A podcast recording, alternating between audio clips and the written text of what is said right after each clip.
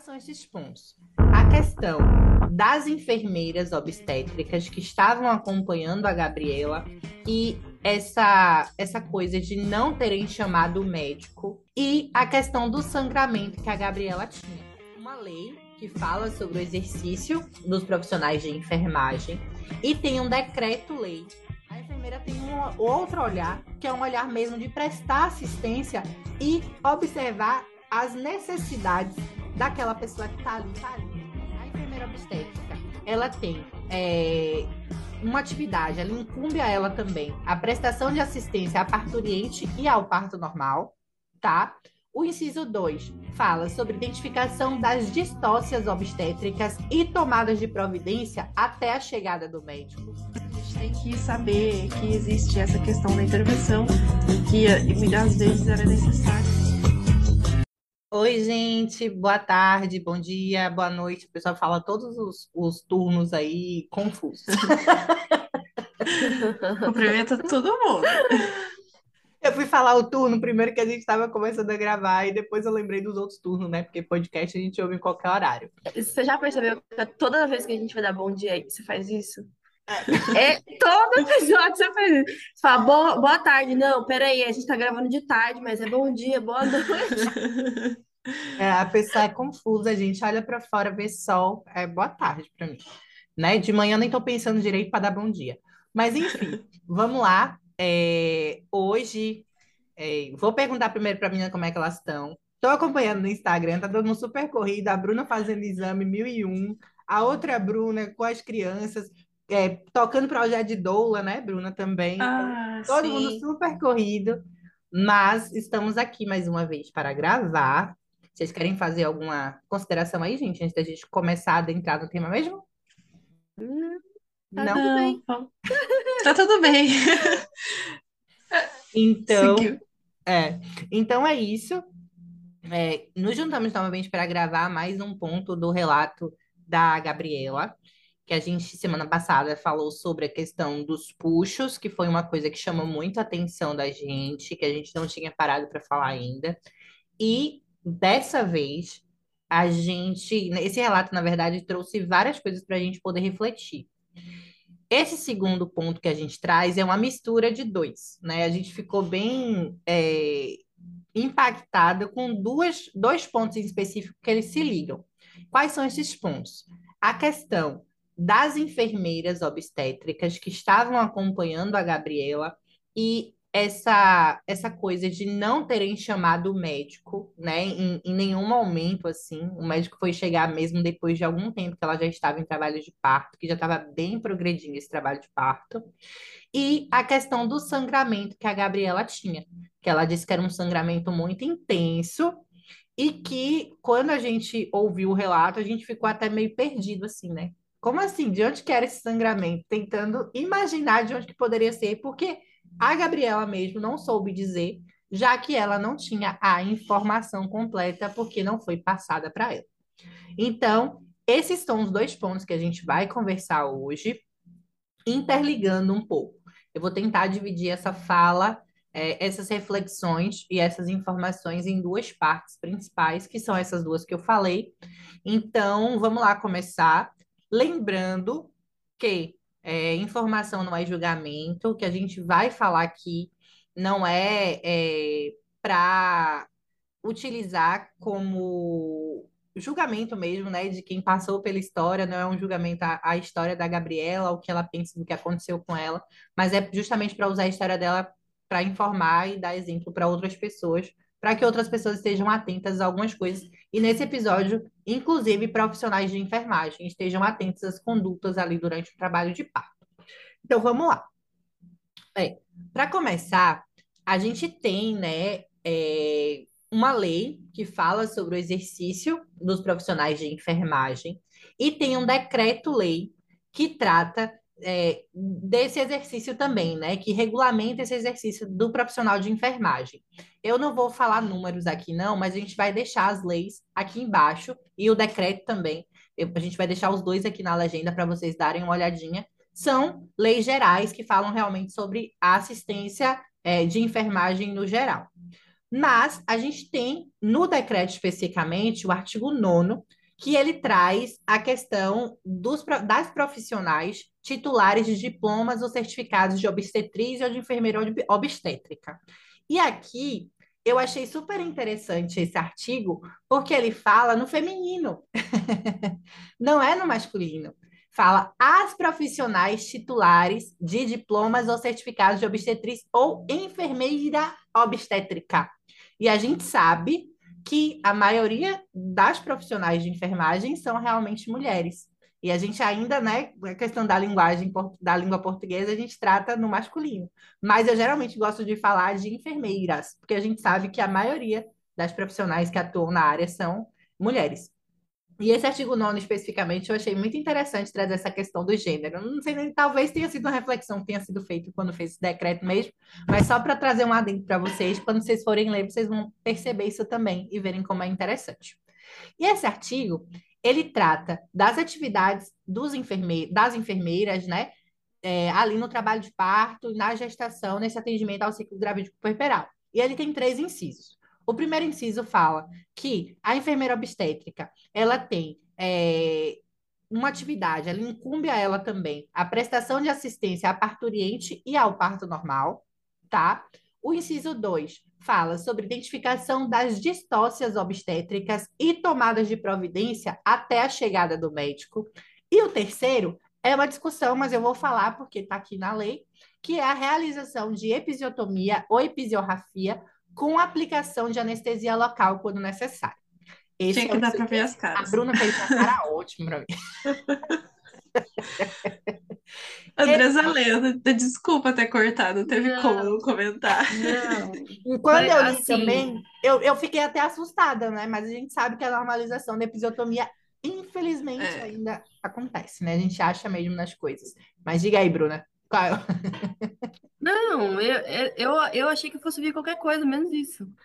Pois Tenho é. certeza que eu vi qualquer coisa, menos isso. Pois é. Eu também fiquei assustada, é, mas eu parei para pesquisar também sobre algo com relação a esse inciso especificamente, né? Se algum corém, alguém falava sobre isso.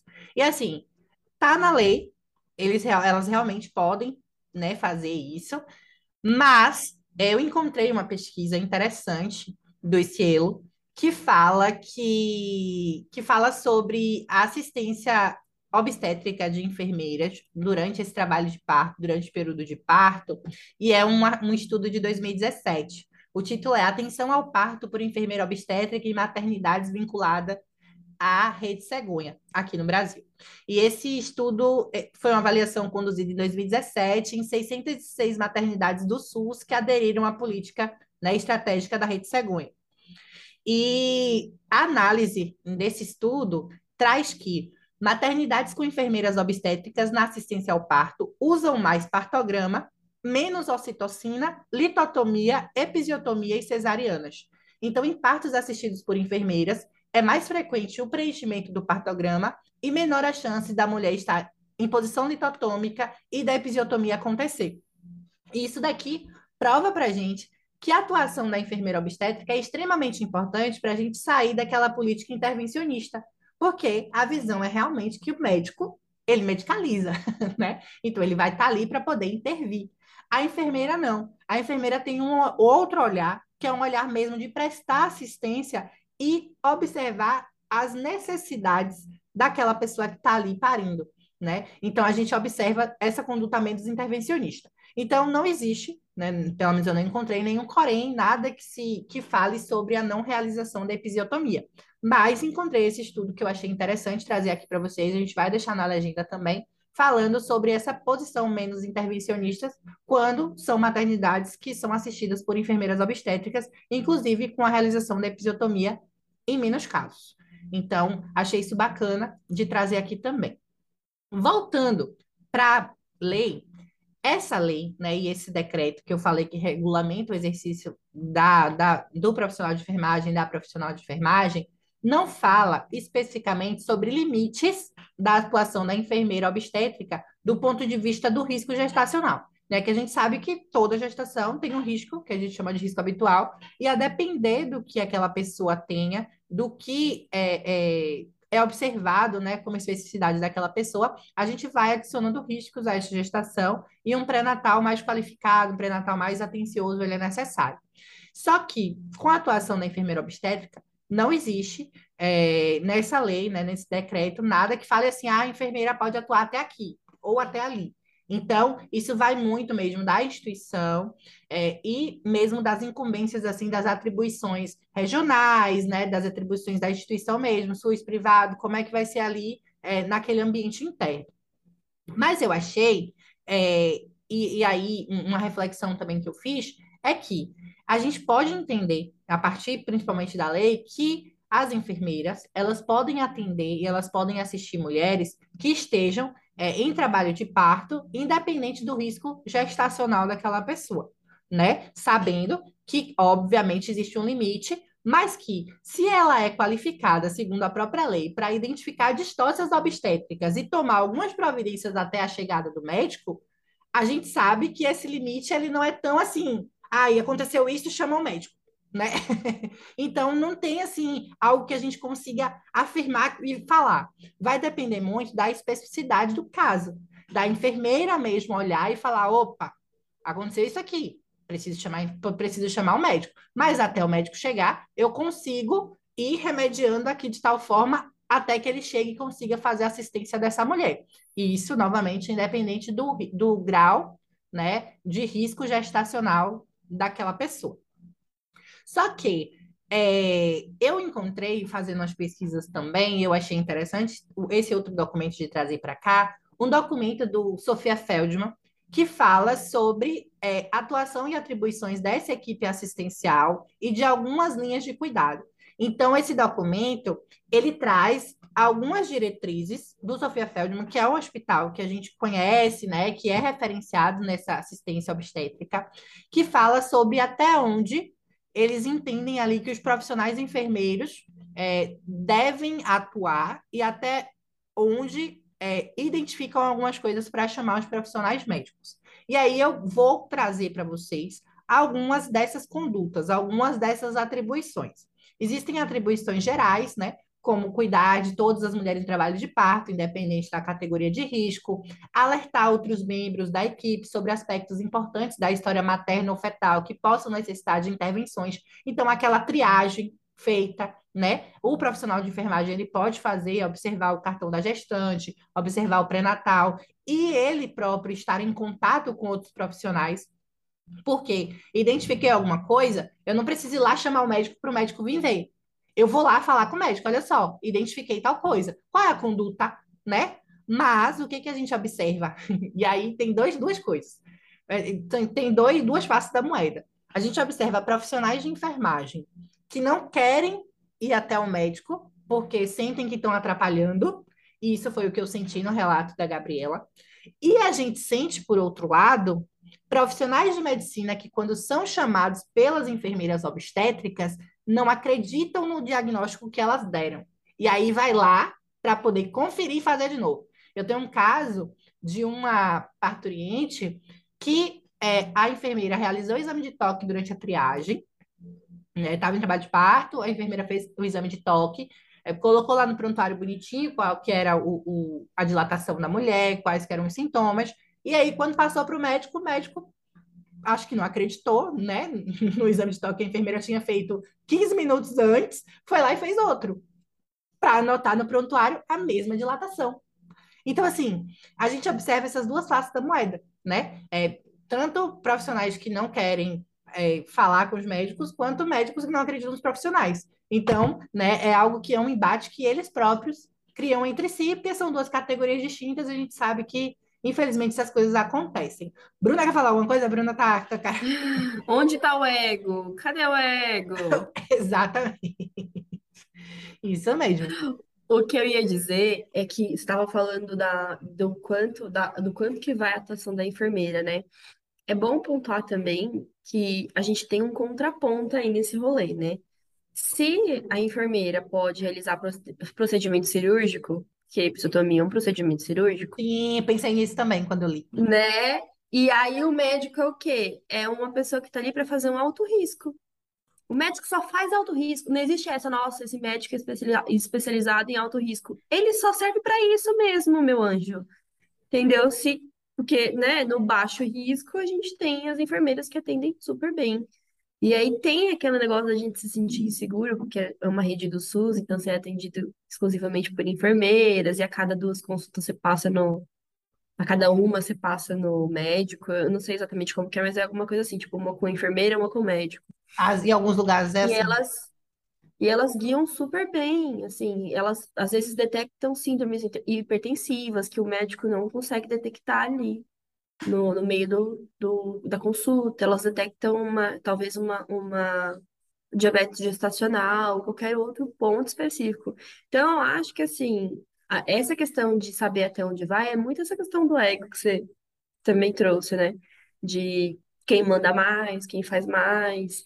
E aí as enfermeiras estão sempre na posição de cuidado, são mulheres, sua grande maioria, né? Então, E tem é aquela isso, posição gente. hierárquica, né? A gente sabe que tem. Não deveria, porque é uma, é uma equipe de assistência que deveria estar todo mundo ali em pé de igualdade, mas não, né? Porque os médicos são os deuses. E alguns colocam nessas posições de Deus. Então a gente não é, pode questionar, a gente não pode, eu não posso levar o diagnóstico para você. É você que tem que ver o diagnóstico, porque você não acredita em mim, já que eu sou menor que você, né? E aí isso super entre aspas, tá, gente? É, mas isso são atribuições, como eu falei, que são atribuições gerais. Nesse documento do Sofia Feldman, traz algumas atribuições específicas. No pronto atendimento e admissão, que é a identificação né, dos sinais de trabalho de parto, avaliação de gestantes com sintomas comuns, é, como náusea, vômito, dor, tudo isso a enfermeira pode fazer. E é, traz a identificação apropriada do grau de risco daquela gestação. Isso eu já estou falando do pronto atendimento e admissão da mulher em trabalho de parto, tá? E solicitação de avaliação médica é, mandatória nas si seguintes situações. Gestantes com queixa clínica obstétrica não comuns, como dispneia, febre, dor, que é uma dor outra, né, que não a dor do trabalho de parto em si, hemorragias da gestação, hipertensão, diabetes, cardiopatia, alguns distúrbios renais, neurológicos, infecções urinárias. Então, são coisas que devem chamar o médico, doenças, é, infecções né, sexualmente transmissíveis, é, vômitos excessivos, com sinais de hidratação, febre, é, hemorragias, um trabalho de parto prematuro. Eu estou lendo aqui só algumas das coisas, mas são coisas que, se a gente olha, a gente fala assim, opa, realmente, né? Se a gente tem até um ponto que as enfermeiras podem atender e a gente entende que, a depender da especificidade, se aquele caso parece um caso que precisa de uma medicalização, eu tenho que chamar um médico. Eu acho que a linha é muito tênue e a linha vai depender mesmo de você olhar aquela gestante como aquela pessoa única que chegou ali com aquela coisa única, né? De quem é aquela pessoa. E não aquela crítica que eu faço sempre, aquele nascimento em cadeia, né? Chegou, passou pela triagem e já chama o médico. Independente do que, que a mulher está relatando sentir para você. E é isso que, pelo menos nos hospitais privados, é geralmente o que acontece. Né? Eu chego, passo pela triagem e já vou direto para o médico. Né? Não, não tem outra equipe que vem me assistir, é o médico direto. E aí, o médico sem paciência nessa conduta intervencionista, é muito mais fácil me levar logo para uma cesariana, porque acaba logo o trabalho dele, ele não precisa ficar ali me assistindo, né? Então, essas são algumas das coisas aqui durante o pronto atendimento e a admissão. Tem algumas coisas também, né, sobre a questão da enfermeira obstétrica durante o trabalho de parto em si, que também necessitam chamar o médico obstetra, se, por exemplo, é, tiver uma presença de líquido meconial moderado ou espesso ou fétido, se tiver alterações na frequência cardíaca fetal, né, como bradicardia, desaceleração, taquicardia, se tiver uma cardiotografia não tranquilizadora, se tiver uma suspeita de prolongamento do trabalho de parto, é, hipertensão materna, febre materna, hemorragia materna. E aqui eu não estou dizendo que a Gabriela teve Mas tem, tem, hemorragia. tem, tem. Eu não estou dizendo especificamente que a Gabriela teve hemorragia. A gente está inferindo, porque, como eu disse, a gente não sabe se ela teve, né? Pelo que ela relata, pode ter sido hemorragia ou pode ter sido alguma outra coisa. A gente não sabe que a gente não teve acesso a prontuário, a gente não viu o CID, e ela, como eu disse, não teve essa informação. E tem um ponto aqui que fala sobre outras situações dependendo do julgamento individual. É, no parto também tem algumas situações que esse documento traz como, como situações em que se tem que chamar o enfermeiro, o enfermeiro não, o médico obstetra, que é apresentações anômalas, presença de líquido meconial também, alterações na frequência cardíaca, persistência de variedades de apresentação transversa ou posterior, parada de descida, alterações na atividade uterina, hemorragia materna de novo, distócia de ombro, retenção placentária, suspeita de restos placentários, lacerações de terceiro ou quarto grau de períneo, tudo isso né, se fala que tem que chamar realmente é, é, o médico obstetra para que ele avalie e veja quais condutas tomar a partir dali. É, tem também os cuidados de, com puérperas no pós-operatório, que também tem que se observar para poder chamar as gestantes. Nesses cuidados, também estão as hemorragias, que a gente sabe que hemorragias no pós-parto, elas podem ser comuns a depender da vida pregressa dessa mulher, né, da, da saúde pregressa dessa mulher, e aí também tem que se chamar o médico. Então, a gente vê, pelo, pelo, pelo andar assim do que a Gabriela relata, que sim, era meio óbvio, mas quanto mais a gente olha alguns documentos, observa as condutas, a gente vê que sim, o médico deveria ter sido chamado, não deveria ter sido deixado dormindo, né? A partir de quando a Gabriela começou esse sangramento, que ninguém entendeu de onde é que vinha, era sim para o médico ter vindo. E aí eu reforço isso até com uma, um ponto que eu encontrei no no, nas diretrizes nacionais de assistência ao parto. Tem um ponto que fala que tem que se observar essa mulher, né, enfermeira obstétrica, fazendo essa assistência do primeiro período de trabalho de parto e também do segundo período de trabalho de parto, e observando é, é, a existência de uma hemorragia anteparto, intraparto ou pós-parto, deve se chamar um médico porque hemorragia é uma coisa que realmente precisa de uma conduta medicamentosa para poder observar, entender o que está acontecendo e entender como parar com aquilo. Os relatos que eu recebo, é, eu nunca recebi de é, hemorragia intraparto, ali durante o trabalho de parto, aquele sangramento em excesso. Mas já vi muitos relatos antes, né? E pós. Pós eu acho que é ainda mais comum. E geralmente as mulheres chegam, ah, eu tive um sangramento muito intenso, é, ficou o banheiro lagado de sangue, eu varrida de sangue, mas o médico mandou tomar tal coisa, eu tomei. Não sabe nem motivação daquela hemorragia, que aconteceu para ter aquilo, né? De onde veio, como parou. Então, meio que um episódio do Globo Repórter, né? De onde veio, para onde vai, o que aconteceu. Então, a gente percebe mesmo essa ausência de informação. É... Tem outra coisa que eu fui dar uma pesquisada sobre essas, essas hemorragias intraparto. Existem alguns CIDs, né, com relação a isso. Eu não vou falar aqui todos os CIDs que eu encontrei, mas existem alguns CIDs que muito provavelmente pode estar no prontuário da Gabriela, informando, né, sobre essa hemorragia intraparto, o que foi que aconteceu, quais diagnósticos possíveis tiveram ali. Eu não sei se houve investigação mais a fundo e só não foi dito para ela, ou se também não houve investigação mais a fundo, porque o que a gente vê na maioria desses casos em que não tem um acompanhamento adequado é a ausência de informação. Então, assim como pode estar lá no prontuário da Gabriela, que ela teve hemorragia intraparto tal, pode não ter nada, como se ela nunca tivesse tido sangramento durante o trabalho de parto. Então, é algo também que a gente tem que observar.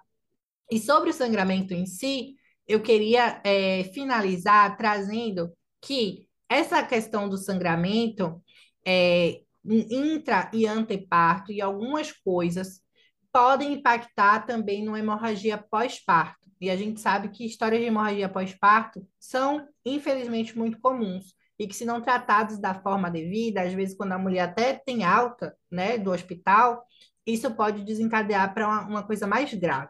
E é, alguns fatores de risco para essa hemorragia pós-parto são é, durante o pré-natal, ali anteparto, observar, né, se aquela mulher ela tem uma história pregressa de outra gestação em que teve um, um, um, uma hemorragia pós-parto, se ela teve algum distúrbio de coagulação, se tem uma placenta anormal, como uma placenta creta, uma placenta prévia, pré-eclâmpsia, uma cicatriz uterina, é, anemia, obesidade aqui está como um fator de risco também para hemorragia pós-parto.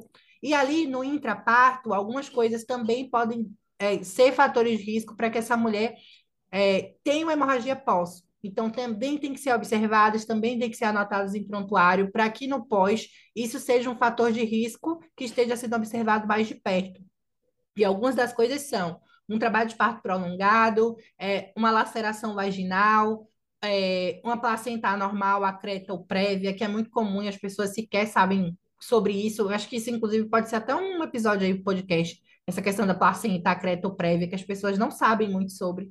É, outra coisa, descolamento prematuro de placenta, parto induzido, também aumenta o risco de hemorragia pós-parto, corioamionite, que também é uma coisa muito comum e as pessoas não sabem sobre, é, parada de progressão no polo cefálico, um parto instrumental também aumenta o risco de hemorragia pós-parto e anestesia geral também aumenta.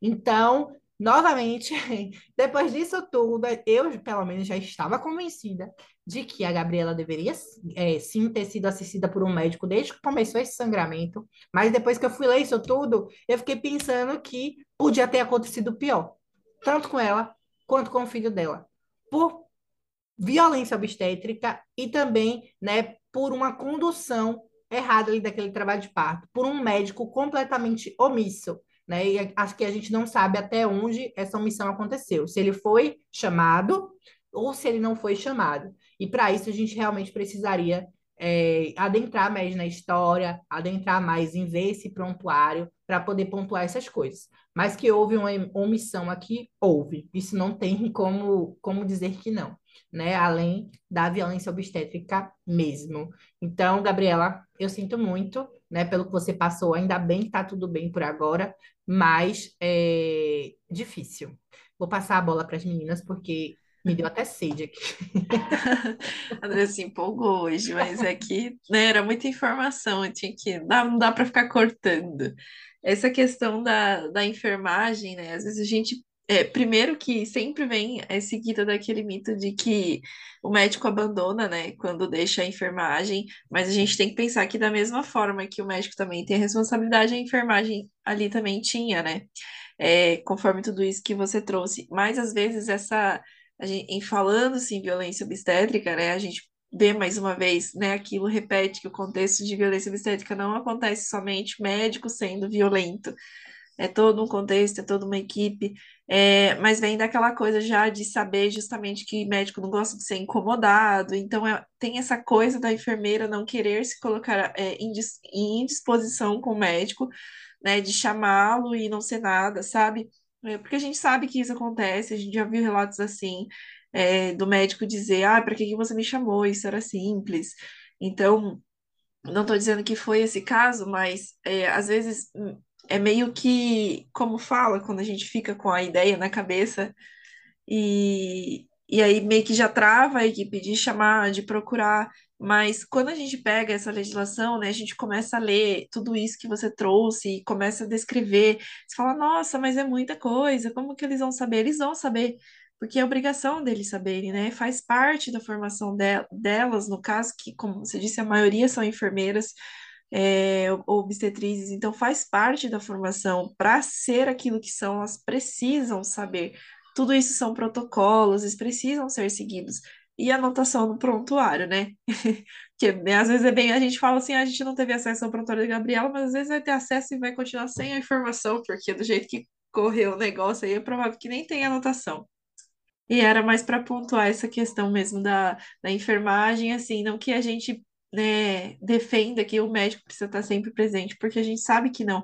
Inclusive, muitas vezes o parto é mais tranquilo quando é a enfermeira obstetra que acompanha até o final do que quando tem o médico intervindo, é, mas a gente tem que saber que existe essa questão da intervenção e que eh, muitas vezes ela é necessária, né? E tem o tempo certo para isso. É, e aquela pesquisa, né, que eu falei que, que trouxe essa questão de uma posição menos intervencionista. Porque uma das, das conclusões mesmo dessa pesquisa, que a gente vai deixar aqui embaixo, é que justamente ter uma enfermeira obstétrica dando assistência num parto vaginal é, traz às mulheres um parto mais fisiológico e mais respeitoso. Então, assim, é realmente aquilo que a gente falou no início, né? É, a enfermeira obstétrica, ela não é para medicalizar, ela é realmente para assistenciar, né? E quando o médico ele é necessário é porque precisa de uma conduta mais ativa. E as enfermeiras elas conseguem entender isso, né? E conseguem entender que cada um fica no seu quadrado. Talvez os médicos não entendam tanto isso. E aí acham que a função da enfermeira não é tão importante, né? Porque eles conseguem resolver tudo, né? Então, eu acho que é muito. A, a, o resumo é o que Bruna falou aí umas três vezes: ego. Essa palavra diz tudo, né? Porque o, o ego ele não bate só em quem acha que tem o poder de fazer tudo. O ego bate no, na ponta mais fraca. Eu não sei. Eu tô aqui para ser uma secretária, porque aí você vira secretária do médico. Você tem que acordar ele às cinco, tem, ele vai dormir tanto, você tem que acordar ele na hora de, jantar, que o jantar vai estar tá pronto, o almoço está pronto, qualquer coisa, você vira uma secretária. E aí o seu trabalho de cuidado fica sucateado. Então, olha só o quanto isso impacta o atendimento para essa mulher, né? O quanto é, o médico se sentir nesse, nesse palco de endeusamento é, impacta na assistência daquela mulher. Né? O quanto ela é. O quanto ela se dispõe ali, né? De, de ser uma vítima dessa disputa de ego, que na verdade é só da, de quem tá no mais alto, viu, gente? Que geralmente quem tá embaixo não tem ego nenhum. E é o que a gente está falando, que você falou isso agora, eu, eu fiquei pensando nessa questão de ser uma secretária, eu fiquei pensando que a gente está falando de enfermeiras obstétricas. Quando a pessoa é técnica de enfermagem, ainda pior. Piorou, piorou. Né? Eu já recebi relatos de técnicas que falaram, que ouviu mesmo de obstetra realizando crístala, realizando episiotomia, que a, a técnica foi questionar e falou: você é só uma técnicazinha, quem manda aqui sou eu. Entendeu? Sim. Então você fica assim, gente, como assim, né? Isso acontece? Quem é que essa pessoa acha que é? Na, na linguagem advocatícia, aí você sabe o que você está falando. Ah, o clássico, né? O clássico. Que absurdo, né? Automaticamente eu penso naquele vídeo do Cortella. Você é um num, num país ah, sim, já vi. Mil, num mundo com tantos milhões. Já vi esse vídeo, muito bom. É isso mesmo. É muito bom. Então é isso, gente. Por hoje é tudo isso, né? A gente, ah, os episódios da Andressa são sempre assim, aceitem. É a minha, gente. É sempre 30 minutos pra cima, não tem o que fazer. Então, e o bom foi que eu que trouxe pro podcast a gente falar menos, viu, gente? Pois é. Pois é. Pois é. E, mas assim, tá tudo bom. O último deu 60 minutos, eu falei, eu vou cortar um pedaço disso aqui, porque não vai dar pra subir. É, mas é tudo isso. É, a gente tá chegando no final dessa temporada e a gente quer saber o que vocês acharam, se esse novo formato está agradando. E para entender mesmo o quanto vocês estão percebendo e entendendo melhor de violência obstétrica, então se quiserem mandar mensagens, nossas redes sociais estão aqui na descrição. É, pelo Instagram do, do podcast a gente também responde, caso, caso vocês queiram responder ali. E avaliem a gente, não esqueçam, com cinco estrelas, menos não. Menos deixa quieto, deixa para outro dia que você tiver com vontade de dar cinco. É, é o dia que você é bonzinho, você vai lá e dá é. cinco. É, Bom é humor. Siga a gente nas redes sociais. semana. É isso aí. Beijo. Tchau, meninas. Tchau, Tchau, gente.